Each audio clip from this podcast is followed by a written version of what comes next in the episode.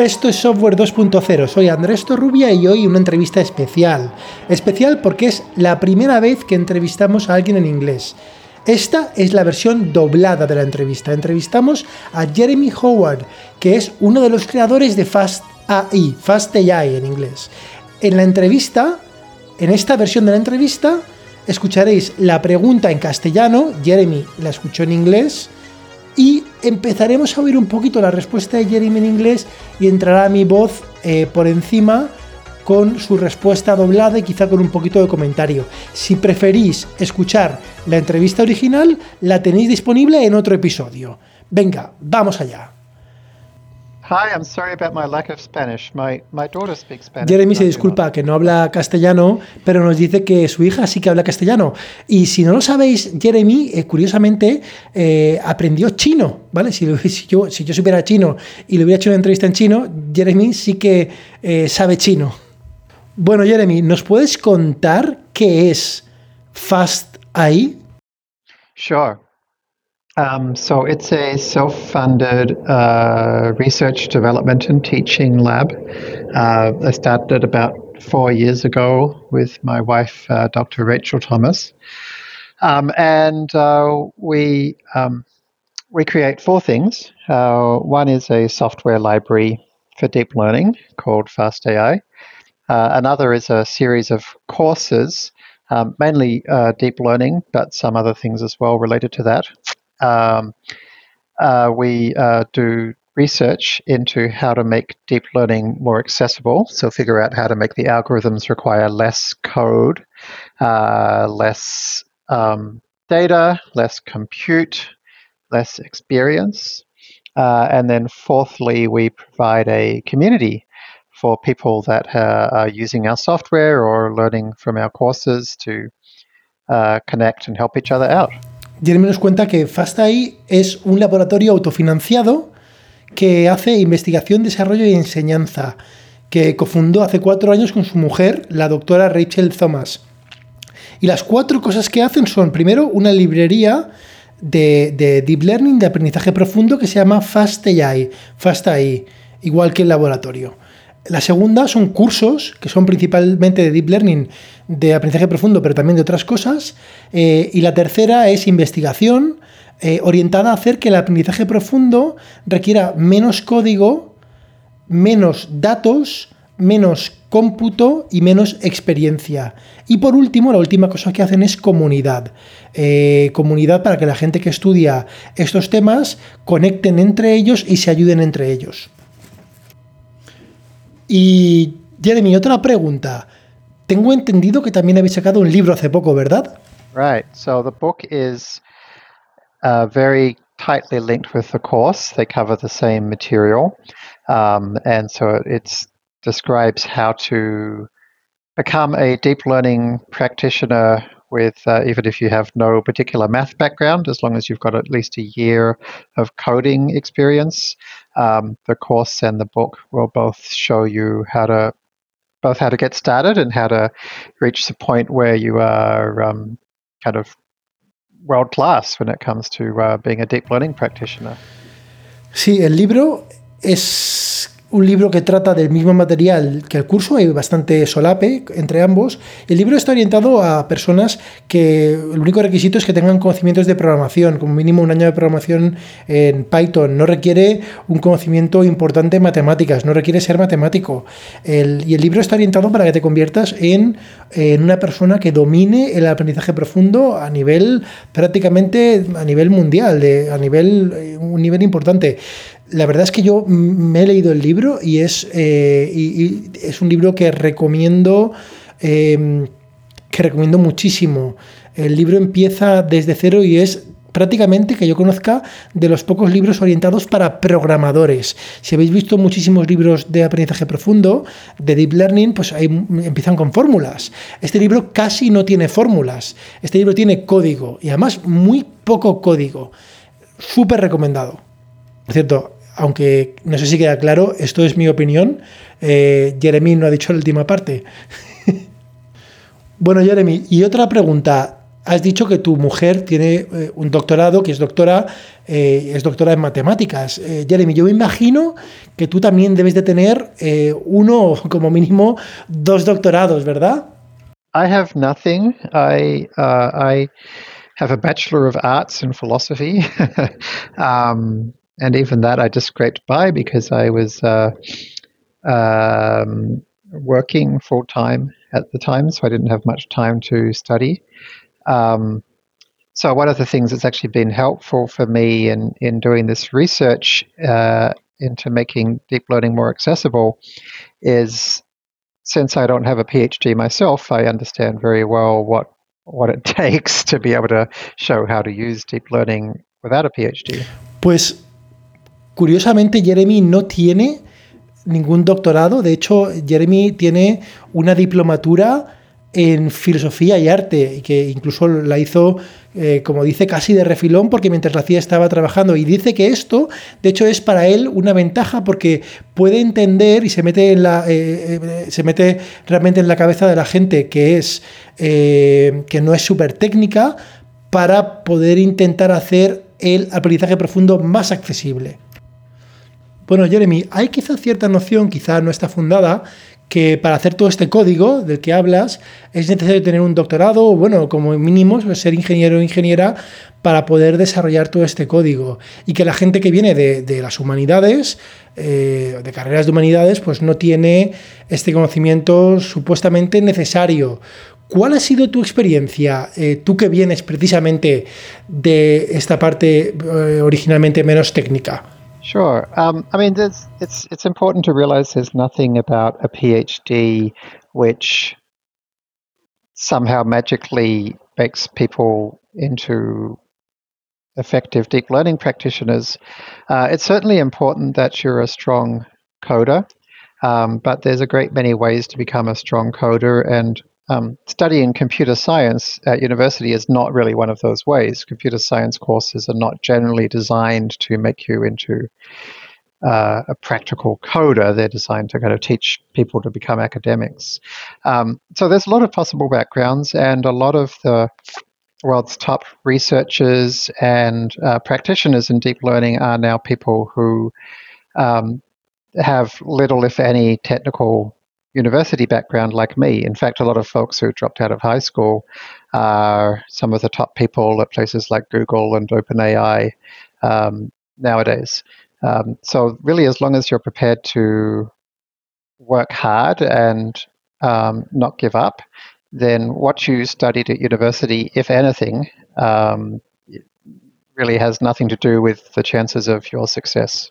Jeremy nos dice que es importante darse cuenta de que el, tener un doctorado pues no te hace mágicamente convertirte en un, eh, una persona que, ya domina el aprendizaje profundo, el deep learning. Que lo que es importante es que seas un buen programador. Y hay muchas maneras de convertirse en un buen programador. Y que curiosamente, dice Jeremy, que estudiar eh, informática en la universidad quizás no sea de las mejores maneras, que eso te hace posiblemente un buen académico, y, pero no, necesariamente... Y, que de hecho, pues que muchos de los mejores investigadores y, gente que domina el aprendizaje profundo mm, tiene en poca o, nula eh, formación universitaria previa y, que incluso la gente alto, en altos puestos de sitios como OpenAI o Google eh, no tienen esta formación, que lo que hace falta es trabajar duro y, que lo que estudies en la universidad, eh, si es que has estudiado, pues no tiene realmente mucho que ver con el éxito que puedas tener en esta disciplina, según dice Jeremy. Otra pregunta. Entonces, para el curso, que por cierto es un curso gratuito, eh, lo que se necesita es, el requisito es saber programar. Y según lo que dice, saber programar un año en, Python, ¿no? Eh, la pregunta es, ¿cómo una persona que no sabe programar, eh, cómo le recomendaría a una persona que aprenda a programar? Well, the first thing is to realize that you, you can do it. Um, a lot of people kind of think that there's there's folks that can code and there's folks that can't. But coding is just another skill. So, um, whatever you know, if your background is in social sciences or English literature or whatever, you've you've already built up skills in your domain, and you can build up new skills. Um, the trick to becoming a good coder is to write code. Um, there's so you know what I tried to do um, many decades ago when I was learning coding was to do everything in my job with code rather than doing it by hand. And obviously, for a long time, that made it take a lot longer. um, but over time, gradually, it started making things take less and less time. And I got to the point where, when I was working as a um, um, administrator in a financial planning firm, I got to the point that my full time job was only taking me two hours a day because I had automated everything with code. Um, and so then I became a consultant and I went around to other financial planning firms and taught them how to use the stuff that I had built to in- improve their administration as well. So yeah, the trick is to to write lots of code, and there's lots and lots of tutorials that are out there, but just make sure you do lots of practice as much as possible in your own jobs. Bueno, lo primero que nos dice Jeremy es que lo primero que tienes que asimilar es que puedes hacerlo, que mucha gente piensa que hay gente que, o, que vales para programar o que no vales para programar, ¿no? Pero no, la programación es una habilidad más que se puede adquirir. Y si imagínate, ¿no? Que has estudiado eh, literatura inglesa eh, o sociales, pues hay, hay habilidades que has adquirido. Pues la programación es una más. Y, bueno, pues nos cuenta que, que él cuando la manera de, aprender a programar es programando, que cuando tuvo su primer trabajo, lo que intentó hacer para aprender a programar es intentaba programar su trabajo, que al principio eh, tardaba más en hacerlo. Él trabajaba en la parte administrativa de una empresa de planificación financiera y tardaba más al principio. Y, pero que al final, una vez había eh, programado este tipo de cosas y automatizado, su trabajo de ocho horas solamente le ocupaba dos, porque había, mm, las había automatizado con programación. Y entonces luego se eh, cuenta que fue, a otra empresa, eh, se, hizo consultor de otra empresa para automatizar su trabajo y que hoy en día, pues bueno, la manera de aprender a programar es haciendo código, practicando, hay un montón de tutoriales eh, que intentes aplicarlo para tu trabajo y si no, para tus hobbies o para tus gustos. Bueno, ahora otra pregunta. Eh, Jeremy, cuéntanos acerca de esta transición tuya, ¿no? Empezaste empleado en una empresa, luego pasaste a consultoría, eh, luego te hiciste emprendedor, creo, ¿no? Y ahora estás en una fase eh, de, emprendimiento y, si no me equivoco, estás totalmente dedicado a Fast ¿no? A Fast AI. Eh, cuéntanos acerca de este viaje. Yeah. So I um, so what I was just describing when I was kind of doing that stuff in financial planning, that was when I was kind of 17. Uh, so then when I was 18, I joined an international management consulting firm called McKinsey and Company, um, and uh, focused for the next uh, nearly 10 years on business strategy. So, you know, things like competitor analysis and mergers and acquisitions and um, you know, all that kind of stuff. Um, and uh, I was younger than everybody else, pretty much. Well, really, everybody else in the company. Uh, uh, so they all had a lot more expertise and experience than me. So I had to rely on data analysis to be effective. Um, so I wrote a lot of code and I tried to be as practical as possible in terms of analyzing data to get good results.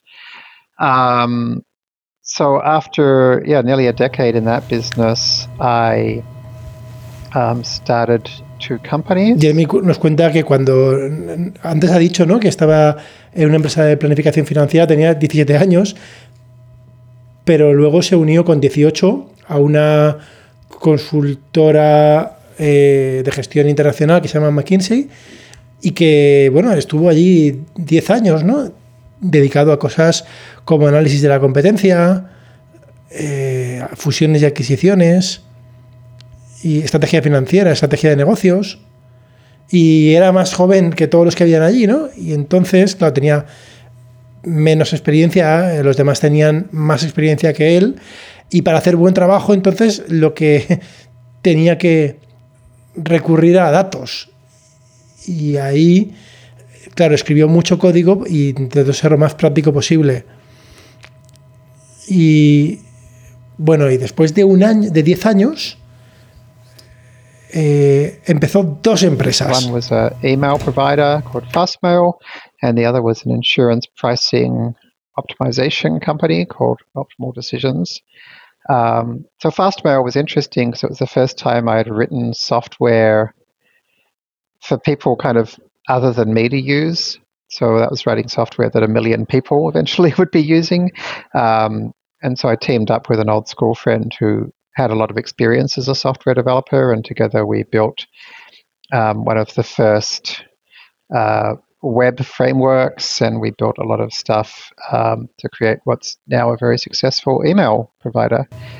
Una empresa que era un proveedor de email llamada Fastmail y la otra empresa llamada Optimal Decisions y era una empresa para optimizar el precio de los seguros.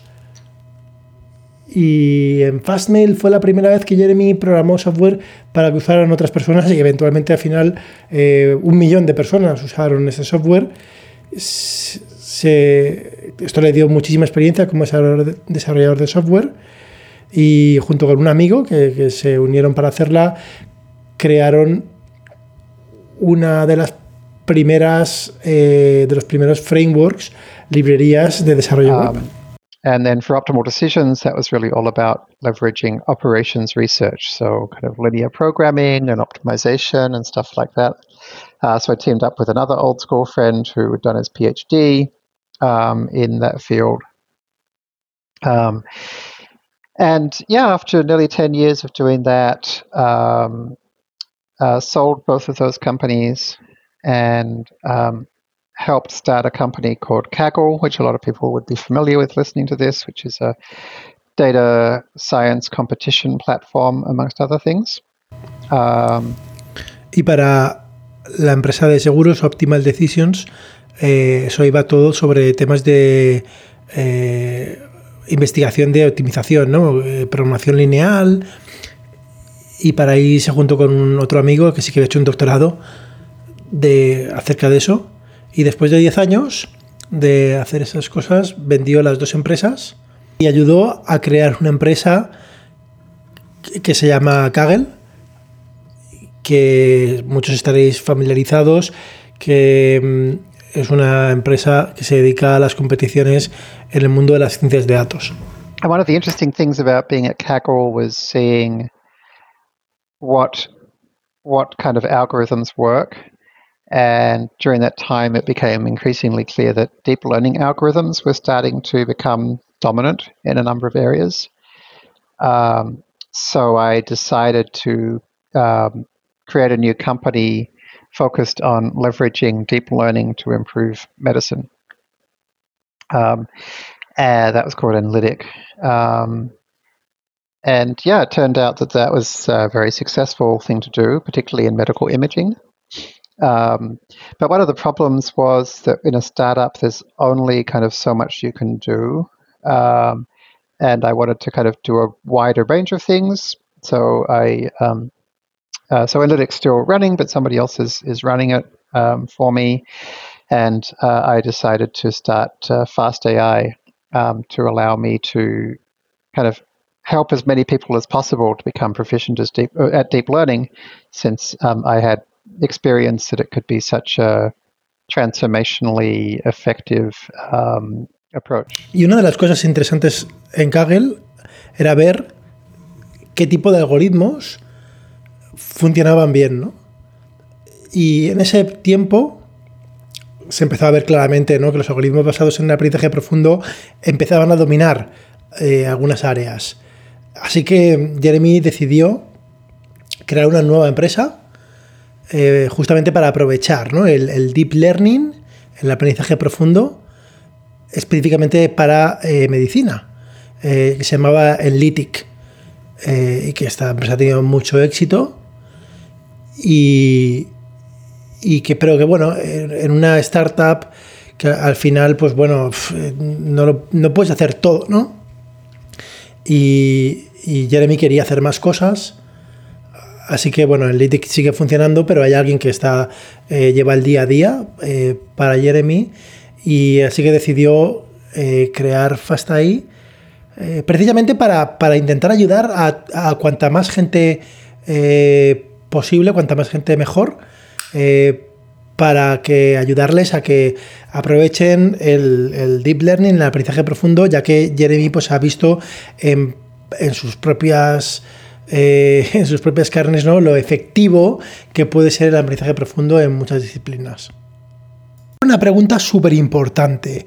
Si te fijas en, otras iniciativas, en otras librerías que hay alrededor de este mundo del aprendizaje profundo, te puedes ver, aunque no sean exactamente las mismas, pero lo mismo, eh, TensorFlow, que es de Google, eh, PyTorch, que es de Facebook. Estas librerías, pues bueno, están eh, apoyadas por superempresas que hay detrás, que puedes pensar ¿no? que tienen como motivos, unos motivos ulteriores ¿no? para impulsar estas librerías. ¿no? Pero sin embargo, en el caso de FastAI no es así. El curso es gratis, la librería es una librería de código abierto, eh, el libro eh, se vende en Amazon y ya he dicho que lo recomiendo, pero te lo puedes descargar también. Es, de hecho, está hecho con cuadernos, con notebooks, es un sistema súper interesante. Y, y FastAI no admite, no admite eh, dinero, no admite contribuciones externas. ¿Por qué? Es la pregunta. ¿Por qué esto es tan importante? Yeah, it's it's it's entirely altruistic. Um, there's no grants, there's no donations, there's no revenue, there's no ads. Um, you know, the reason is that Rachel and I were worried about the trajectory of deep learning and artificial intelligence back in kind of 2012, 2013. We were worried that all the people practicing it were, nearly all of them were um, young, white, well off uh, men, generally in America or parts of Europe, um, who were not using the techniques for the kind of things that we th- think are most important, like food and water access and uh, uh, access to education and healthcare and stuff like that. But instead, they were all kind of working on creating more addictive social networks and stuff like that. So we thought the only way to fix this was to help make AI more accessible. So that's why we started Fast AI, and we thought it's important for our independence that that we call the shots, you know, and that people can see that we call the shots, and that you know, so that's why we don't have any uh, financial relationships which which might cause us to favor particular groups or to have the perception of bias and so forth. Bueno, pues Jeremy nos dice que esto es totalmente altruista y no hay donaciones, no hay ingresos, no hay anuncios y no admiten dinero y, el motivo es porque su mujer Rachel y él estaban bueno, se preocuparon en el 2012-2013 de la trayectoria que estaba cogiendo el aprendizaje profundo, que era el tipo de gente que lo estaba utilizando, eran gente típicamente eh, joven, eh, blanca, eh, americanos, algunos europeos, y que lo estaban utilizando, bueno, pues, o quizá no lo estaban utilizando para las cosas que Rachel y él consideran importantes, como el acceso a la educación, eh, salud y bueno, ese tipo de cosas, ¿no? Y que, al revés, que lo estaban utilizando para crear eh, redes sociales cada vez más adictivas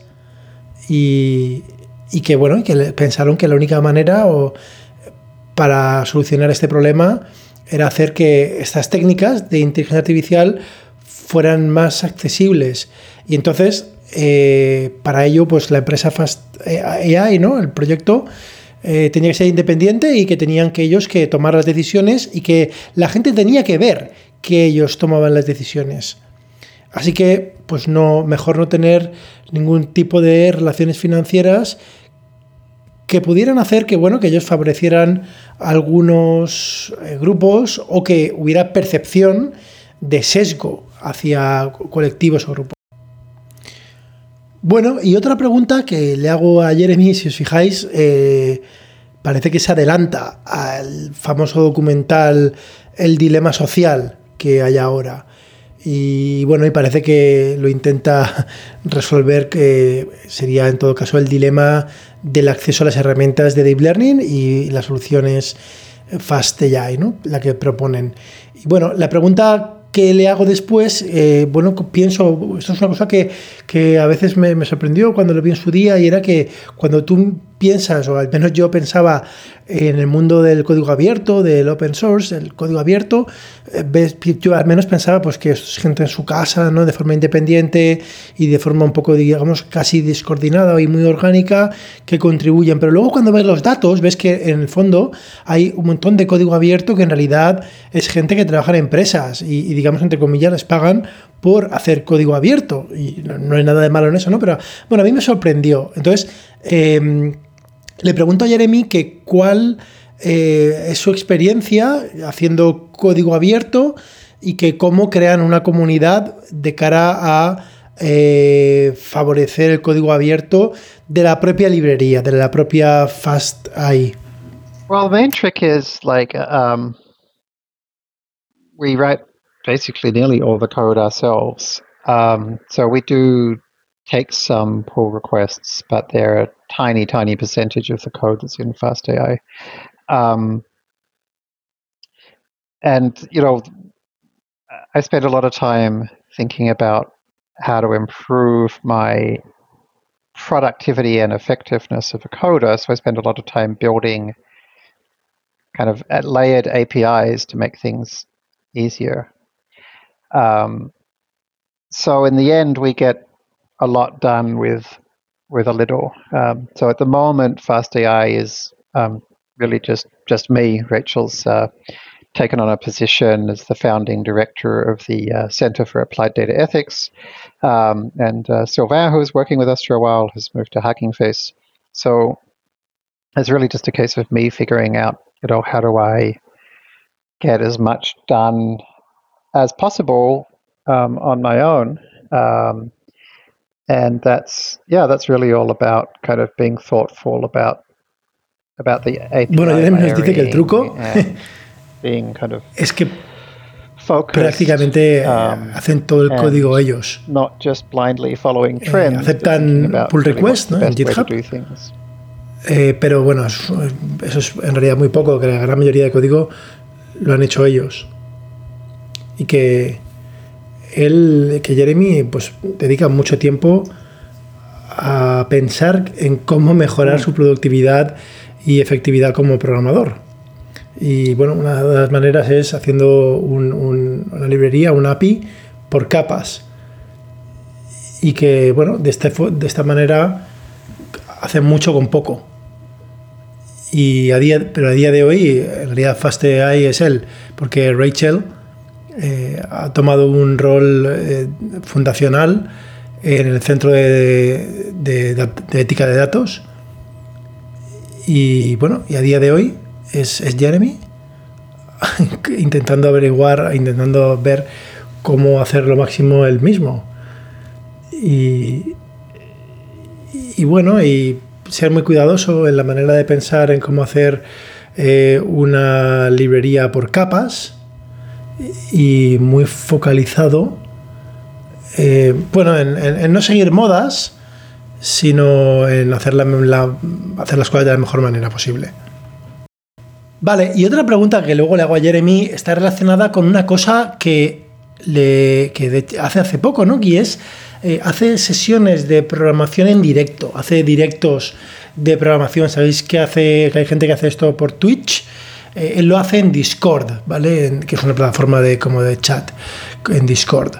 Eh, y, esto es realmente bastante, a, mí personalmente me parece bastante increíble y, sabéis que en programación pues esto se ha intentado muchas veces, desde hace vamos décadas se hace el famoso pair programming este, la programación a pares, en parejas, que te pones al lado de alguien y programa uno y otro mira y aunque aparentemente parece que esto es menos productivo, pero es más productivo. Eh, etcétera, ¿no? Pero esto pues lo hace eh, Jeremy ahora en, directo algunos días en Discord y a mí me pareció súper interesante. Antes que esto, también hacía en, YouTube, eh, grababa vídeos en directo que luego se han quedado grabados. en Discord no sé si se queda grabado, me parece que no. No estoy seguro, pero en YouTube se quedan grabados y era de cuando hacía la librería, ¿no? Y esto realmente también es súper interesante porque muchas veces como desarrollador a veces ya ves la librería terminada y la utilizas, ¿no? Y lo ves muy ordenado, ¿no? Sin embargo, cuando ves cómo se está haciendo, pues es otra experiencia, ¿no? Y además te, aprendes muchos trucos, de, desde cómo se maneja con las teclas, en los entornos de desarrollo, esto es súper interesante y es muy, muy recomendable. Eh, y le pregunto, bueno, pues si nos puede eh, contar, ¿no? Este, esta experiencia y este proceso de programación y de directos. Yeah, it's been good. Um, I'm just learning about how to do it myself and have a lot to improve. Um, at the moment, the main challenge is that there's less um, less people asking questions or making comments during the live coding than I would like. I would I would rather it was more interactive. Um, one of the reasons I did it was because uh, pre-COVID, um, I had a study group room at university and so that would normally be pretty full of 20 or 30 people who would just come in and work on their projects uh, um, or work on my projects. Um, uh, just students who would come in. It was just a thing that we let anybody do if they wanted to. Um, and I kind of liked that. Uh, um, I liked that environment. And I'd met a lot of cool people that way. So I thought, okay, well, I'd like to do something similar. So it's kind of an attempt to recreate some of that. Um, it's also now that uh, Sylvain is at Hugging Face. You know, I, I, you know, we used to do a lot of pair programming together, and so I wanted to find some way that I wasn't programming quite so alone. you know, that I had uh, some kind of virtual company. Um, so those are some of the reasons, and also just a lot of people said that they found it very helpful when they had watched me coding, uh, just to see like what kind of tools I used and how I debugged things and stuff like that. So had a lot of requests for me to do some live coding. So those are some of the reasons. Bueno, nos dice que, que bueno, que muy bien y que bueno, es un proceso de aprendizaje incluso para él, ¿no? Y que ahora mismo el, quizá el principal desafío es que esto es menos interactivo de lo que a él le gustaría. Que, a él le gustaría que la gente hiciera más preguntas, eh, que fuera más interactivo. Así que ya sabéis, yo, os animo. A, luego pondré el, enlace de Discord, ¿no? Y que antes que del COVID tenían un grupo de estudio físico y en San Francisco y que más o menos había gente pues entre 20 y 30 estudiantes y que trabajaba en sus proyectos o, en los proyectos de los estudiantes. Y, bueno, que dejaba ahí, que en realidad dejaba entrar eh, no solamente estudiantes quien, quien le interesara, ¿no? Y ese entorno le gustaba mucho. Y, y, que, porque de esa manera, imagínate, claro, ha conocido a, a gente súper interesante, pero ahora que no se puede por el COVID, pues esto es un, intenta ser un sustituto y también, antes se me olvidó decirlo, por cierto, antes eh, Silvian eh, trabajaba en FastAI, pero ahora ya no, ¿no? Pero y antes hacía mucho promoción en parejas con Silvian. Y entonces esto de hacer los directos también es una manera para Jeremy de no estar tan solo, eh, que no sea una actividad tan solitaria la programación. Y porque ha tenido muchas peticiones de que hay gente que le ha pedido que haga directos porque es muy útil para la gente, trucos de depurar, eh, herramientas, etcétera. A mí particularmente me ha parecido eh, súper interesante, ¿no? Y de hecho yo qué sé, es como, en cierta manera es como, ya esta es mi opinión, ¿eh? como menos intrusivo que, el, que, el, que, la promoción en parejas, ¿no? porque no estás ahí al lado de la pantalla. Eh, él sabe que, estás, que hay gente mirando y tú estás mientras aprendiendo y, físicamente como que no te das con el hombro, ¿no? Con el, como cuando haces promoción por parejas. Pero bueno, esto ya es mi, esta es mi opinión. Yeah, one of the things I hear feedback a lot is people are often surprised at like how many bugs I create and how often I have to look things up on Stack Overflow because people are used to seeing my finished product. Uh, and I guess people imagine that's just like how it flows out of my brain. But actually, there's a whole lot of uh, hacking around to figure out how to get there and lots of wrong directions. And I think people find it kind of encouraging when they realize how many mistakes I make along the way. Una de las cosas que Jeremy nos dice que la gente le dice mucho es que la gente se sorprende de, la cantidad de, errores, de bugs que él mete en el código y porque claro, uno está acostumbrado a ver la librería terminada y a ver su código terminado y claro, te puedes imaginar que, esto ya sale perfecto ¿no? de su cabeza. y bueno, nos dice que no, no, que al final un poco es como todos, ¿no? Que cuando uno lo hace, joder, cometes un montón de errores y que los comete él y que eh, callejones sin salida, tiene que volver, va a Stack Overflow, bueno, eh, y, que, y que ciertamente pues resulta reconfortante, ¿no? Ver que esto le pasa a todo el mundo. Venga, y ahora ya nos metemos en el meollo, en el meollo del aprendizaje profundo y la pregunta que le hago es... Eh, que bueno, una de las cosas que ha metido la librería FastAI que ha introducido eh, son un montón de técnicas, de trucos, eh, los que sabéis de esto o estáis eh, autorizando, a lo mejor lo es normal, que son cosas que tiene Fast, Fast AI. una cosa que se llama el Learning Rate Finder, ¿no? el, buscador de la tasa de aprendizaje. CatMix, que es una técnica. Mixup, que es otra técnica. el, el ajustador de un solo ciclo, ¿no? El, One Fit, eh, fit, ¿no? One Cycle Fit, perdón. Bueno, estos son un montón de técnicas que antes de FastAI pues quizás no eran tan populares. Eh, la pregunta es cómo, eh, como autor principal de FastAI, cómo encuentra y cómo elige las técnicas que va a introducir. I don't know. This seems to be like my best skill. Is somehow like not just in deep learning, but just in general. I've always had an ability to very quickly recognize when something is a good approach. Um, it's just been really helpful. Uh, so, for example, at at FastAI, uh, sorry, at um, FastMail, as soon as um, jQuery came out, I immediately saw, oh, this is a really good approach, and said, let's use jQuery. And at Optimal Decisions, as soon as the Random Forest paper came out, I immediately saw, like, oh, this is a good approach. Um, I think it's a case of um, I, I, kind of go back to first principles and, and kind of ignore what other people say and just read things, you know, and not just the claims, but read the, the methods. I think a lot of people rely on all kinds of rather extraneous signals about like what research lab does it come from? Oh, it comes from Google, so it must be good or something. Or, you know, it's written up in some press release that says it's really fast or so therefore it must be good. So I kind of tend to ignore all of those signals, and um, also I, I look for things that are extremely simple. I think a lot of people uh, associate simplicity with less capability, whereas to me, if I see something that's really simple but seems to do good things, then that's extremely attractive to me. Um, so yeah, I guess those are some of the things I look for. Bueno, y, lo que piensa Jeremy de sí mismo es que esto es esta habilidad, eh, y no solamente en Deep Learning, en cualquier cosa, es como su mejor habilidad. Eh, la habilidad de reconocer rápidamente cuando algo es una buena aproximación. Y ha sido muy útil. por ejemplo, en, Fastmail, ¿no? en la empresa de email, eh, cuando apareció el jQuery ¿no? para promoción web entonces, ¡pum! Pues esto hay que utilizarlo.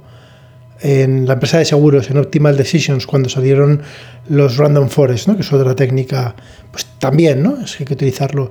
Y esto, eh, eh, piensa que es él, la forma de aproximarlo es como de, bueno, como de aspectos fundamentales, leer no solamente lo que la gente dice que hace, sino cómo lo hace, que hay gente que mira cosas un poco eh, esotéricas o externas, como, bueno, de dónde vienen, de qué empresa, de qué centro de investigación, qué ponen la nota de prensa.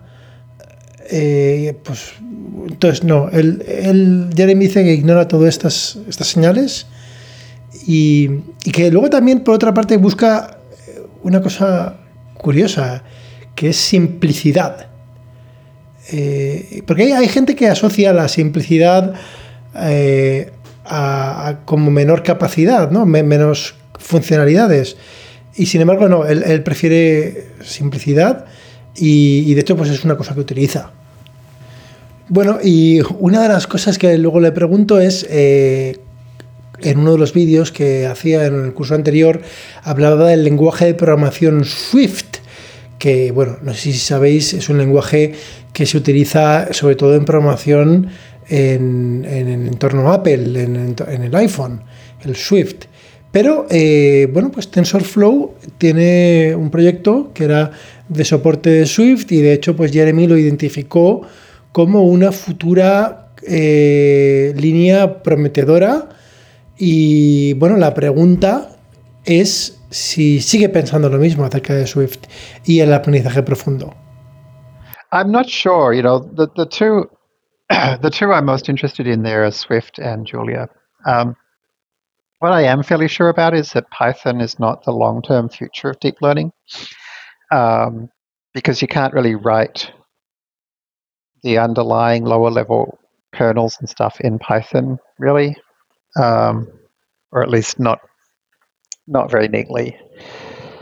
Um, and it's you know got terrible parallel processing capabilities, and it's got a crappy type system.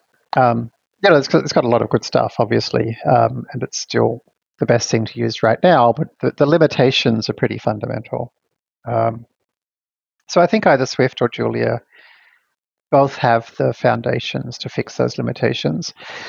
The challenge with Swift is that um, it's highly dependent on um, on Apple, which is kind of like you know really a very significant um, kind of like one of the two parents of, of, of, Swift, if you like, and, and, and it has a huge amount of say in its direction. And then second is Chris Latner, who created it. Um, and one of the big problems now is that Chris Latner is not working on deep learning anymore. Um, he uh, left Google.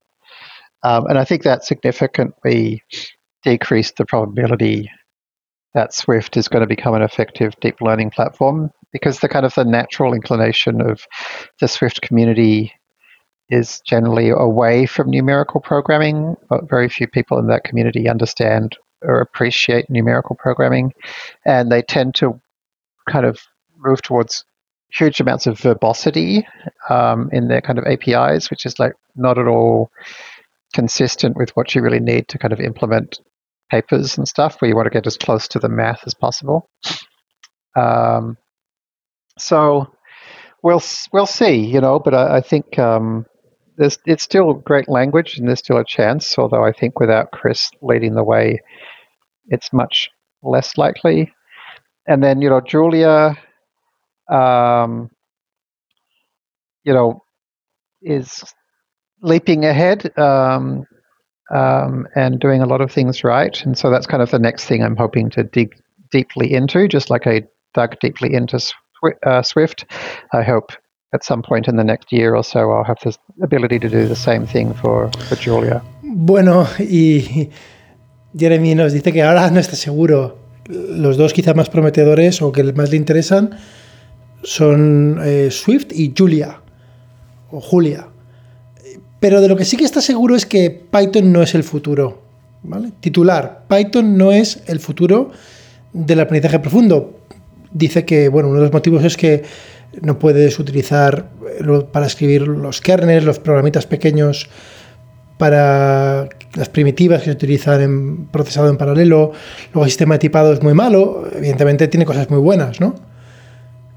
Eh, y es lo mejor que hay hoy en día, pero que las limitaciones que tiene Python pues son quizá demasiado fundamentales, ¿no? Y bueno, pues Swift eh, y Julia, ambos tienen buenas cosas.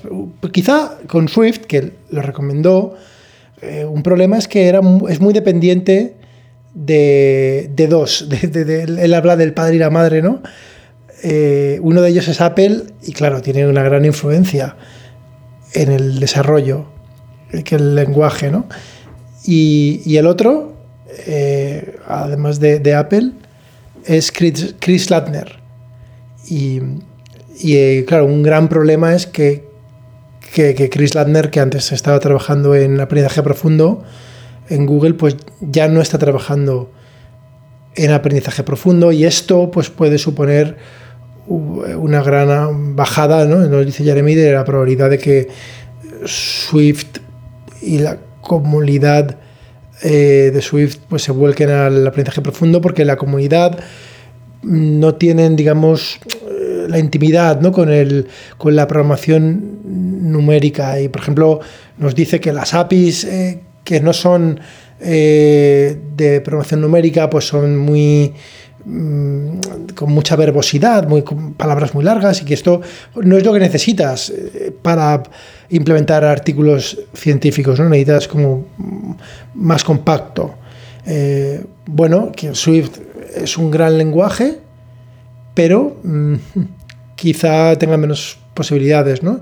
Y bueno, y Julia está, está avanzando eh, a pasos agigantados, la verdad, y haciendo muchas, muchas cosas bien. Y, bueno, aquí esto promete porque Jeremy dice que eh, le gustaría bucear en profundidad en Julia tal cual lo hizo en Swift. Yo recuerdo, eh, ahora volviendo, ¿no? cuando en el curso pasado que está disponible eh, podéis ver el, el, el, FastAI como una implementación de FastAI eh, para Swift y, yo, nunca había visto Swift, ¿no? Joder, realmente otra cosa que decía es que, que una, una carencia bastante fundamental de Python es que el procesado paralelo de Python pues es un poco, esto es opinión mía, patético, ¿no? Y de hecho, pues hay una cosa que los que habéis programado en Python, el, GIL, ¿no? El, Global Interpreter Lock, que en verdad no es del lenguaje, es del intérprete, es un detalle de implementación del intérprete, pero es patético y en la práctica hay que hacer todo tipo de paranoias, ¿no? Para esquivarlo y es un follón, ¿no? Em, y, que, y, que, bueno, al verlo cuando se programaba esto en Swift, que realmente se compilaba de forma nativa, ¿no? porque Chris Ladner es una persona que, si no me equivoco, está detrás del el, LVM, que es eh, como las arquitecturas modernas de los compiladores. Entonces, bueno, eh, realmente era una cosa muy bien hecha, ¿no? Y pues bueno, es una pena que, que, esta no sea la dirección. Bueno, volvemos ahora al aprendizaje profundo y la pregunta va en la dirección de la eficiencia. Eh, hace unos años, entrenar en imagen el conjunto de datos de ImageNet, en las arquitecturas eh, que utilizan ImageNet, que es un conjunto de datos muy grande, pues costaba cientos de miles de dólares y estaba al alcance de muy pocos. Y, bueno, y un equipo liderado por Jeremy fue de los primeros, si no el primero, en eh, poder montar un sistema que entrenaba una red, una, si no me equivoco, una ResNet, eh, y entrenaba ImageNet y en Amazon con un coste de menos de 100 dólares y tardando muy poco tiempo. Si miramos hoy en día el panorama del aprendizaje profundo, parece que en, los modelos de lenguaje si os fijáis en el GPT, bueno, incluso el GPT-2, ¿no? el GPT-3, ya ni hablamos, ¿no? Pues parece que estamos en el mismo sitio con los modelos de lenguaje, ¿no? Son modelos mastodónticos que son millones de dólares, ¿no? Y la pregunta es si, si, va a trabajar en modelos de lenguaje y, bueno, y la respuesta eh, realmente es para darme una colleja.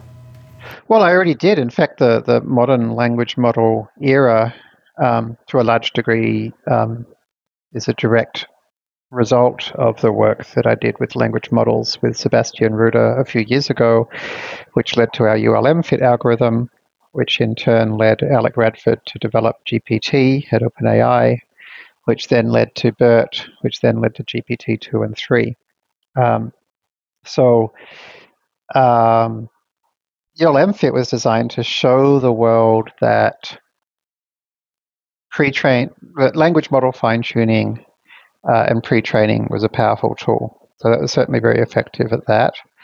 Um, I do think that transformers are kind of an ugly hack um, in a lot of ways. Um, and I think they're being overused. And I do think there are opportunities to leverage convolutions and recurrent networks. Um, um, and you know maybe also some kind of rule-based approaches to dramatically speed up and simplify these language models. Um, yeah, uh, so it'll be interesting to see what happens there. Bueno, resulta que, como habéis oído, eh, Jeremy resulta que ya lo había hecho y que en parte, quizá en la época actual, es una consecuencia directa de un trabajo que hizo con Sebastián Ruder hace, hace algunos años, que, que, pues, que, hicieron el algoritmo UML-FIT, que eso quizá inspiró a OpenAI a hacer el GPT, luego BERT, luego GPT-2, luego GPT-3 y y UML realmente se diseñó para mostrar que se podían eh, hacer el fine tuning, el ajuste fino de los modelos de lenguaje y que esto era muy efectivo.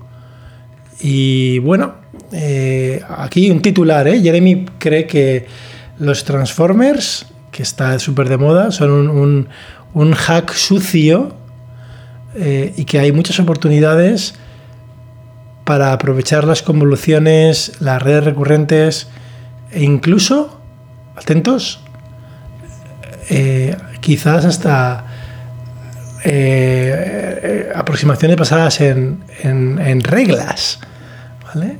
En reglas. Y esto puede brindar oportunidades para acelerar y optimizar eh, los modelos de lenguaje. Muy interesante y desde luego, al menos para mí, completamente inesperada la respuesta. Y la última pregunta. En FastAI toca un montón de cosas, toca lenguaje, toca imagen, toca incluso datos tabulares, pero hay una disciplina dentro del aprendizaje automático, dentro del aprendizaje profundo, que no toca. Mm, ¿Os podéis imaginar cuál no? Pues bueno, es una disciplina que realmente es importante. Si veis un montón de titulares de la inteligencia artificial, eh, se basan en esa disciplina. Es la que está detrás del AlphaGo, por ejemplo, em, la que ganó al, al, entre otros. Y es el, el, aprendizaje por refuerzo, en inglés el reinforcement learning. Eh, la pregunta es ¿por qué? O, y si va a estar, ¿no? Que cuál es, ¿Qué piensa Jeremy del aprendizaje eh, por refuerzo?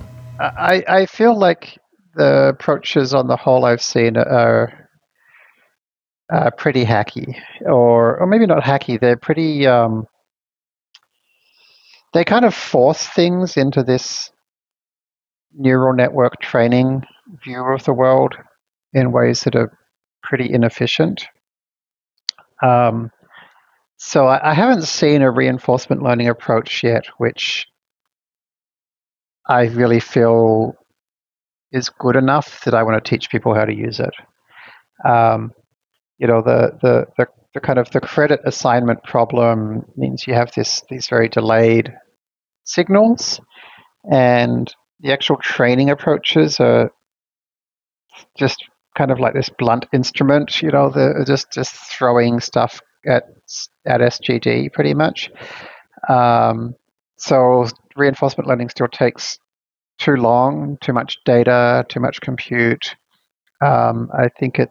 I don't exactly know the solution, but I feel like there's got to be better ways. Bueno, y lo que nos decía Jeremy es que las, las aproximaciones que ha visto son un poco, bueno, un poco como si fueran hacks, eh, en el sentido de que fuerzan eh, las cosas en el paradigma del aprendizaje de las redes neuronales y es como, eh, bueno, que no ha visto tampoco ninguna aproximación de aprendizaje por refuerzo que, suficientemente buena como para eh, enseñarla a los alumnos, ¿no? que por ejemplo hay aspectos como los problemas de asignación de crédito, credit assignment en inglés, que están retrasados en el tiempo, o como la forma del proceso de entrenamiento, que sí, es, como lanzar el problema al algoritmo del gradiente, el SGD. Y bueno, pues todo esto tarda mucho, necesita muchísimos datos. Eh, y bueno, Jeremy piensa que bueno, no sabe cuál es la solución, pero cree que o espera que deberían haber mejores maneras. Y esta ha sido la entrevista con Jeremy Howard, uno de los impulsores de FastAI. Realmente ha sido, para mí al menos, una entrevista súper interesante. Eh, como habéis visto, bueno, hemos tocado un montón de temas. Para mí, eh, yo vamos, os recomiendo siempre que ahora alguien me pregunta cómo aprender aprendizaje profundo.